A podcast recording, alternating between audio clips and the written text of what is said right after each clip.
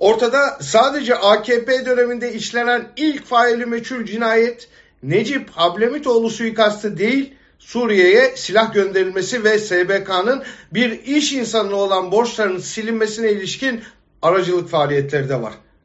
24 saat içinde kapanan bir hesap üzerinden kamuoyu Levent Göktaş ismini daha yakından tanıdı. Zaten 10 yıl önce de tutanaklara geçmiş bilgiler bir kez daha raftan indirilmişti. Dosya incelenirken zanlı firari Göktaş'ın tweetleri geldi. Genel izlenimimiz hesabın Göktaş tarafından kullanıldığına, buradan bir pazarlık kurulmak istendiğine yönelik. Bunu e, bir kere daha ifade edelim. Yakın zamanda şimdiye kadar iğne ile kuyu kazılarak edinilen bilgilerin kat ve kat daha fazlası ortaya dökülecek. Bu iktidarın çöküşüyle doğru orantılı yeni gedikler açılıyor. Şunu özellikle belirtmekte fayda var. Türkiye her kesimiyle karanlığa sürüklenmiş, çamura batmış durumda. Kirli işler bir başka grubun üzerine atılarak her kesim tarafından kapatılmak isteniyor. FETÖ'cüler yaptı demek olaylarından da Ergenekon denen bir heyula yaratıp her şeyi soyutlaştırma klişesinden de gına gelmedi mi? Hablemitoğlu cinayetini ele alalım.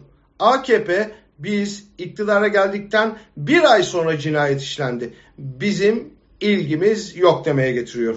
Cemaat her dönem bu işin içinde Ergenekoncuların olduğu dosyalarla sabit göndermesi yapıyor. Ergenekon'dan ceza alanlar Hablemitoğlu FETÖ'ye karşı en kritik savunma noktalarından biriydi. Biz nasıl cinayetin içinde olabiliriz diyor. Kamuoyunun aklı da böylece bulandıkça bulanıyor. Oysa basit açıklamalar var. Dosya üzerinden bazı sorular soralım, cevaplarını kamuoyuna bırakalım. Fakat nihai bir noktayı da koyalım. Hablemitoğlu'nun deşifre niteliğindeki Köstebek kitabı cemaatçileri rahatsız etmedi mi? Eski istihbaratçı Enver Altaylı ve cemaat imamı Mustafa Özcan kitabın iptali için ısrarla Hablemitoğlu ile görüşmek istemiyor muydu? Bu kişilerin AKP iktidarında Sağlık Bakanlığı görevinde de bulunacak eski milletvekili Halil Çılgın ve Ramazan Toprağı Hablemitoğlu ile görüşebilmek için aracı yapmak istediği tanık ifadelerine yansımadı mı?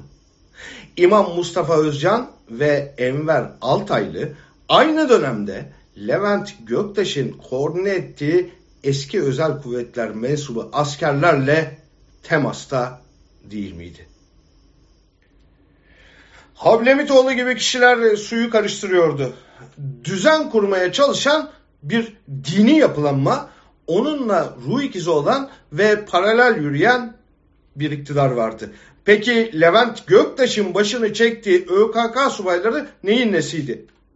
Paraya ve güce tapan, bunlar karşılığında tüm kirli işlere teşne olan karanlık odaklar. Biri düzen kuracaktı, biri bu düzenden nemalanacaktı, biri para ve güç kazanacaktı. Biri öldü. Velhasıl masal anlatmayın. Hepiniz oradaydınız.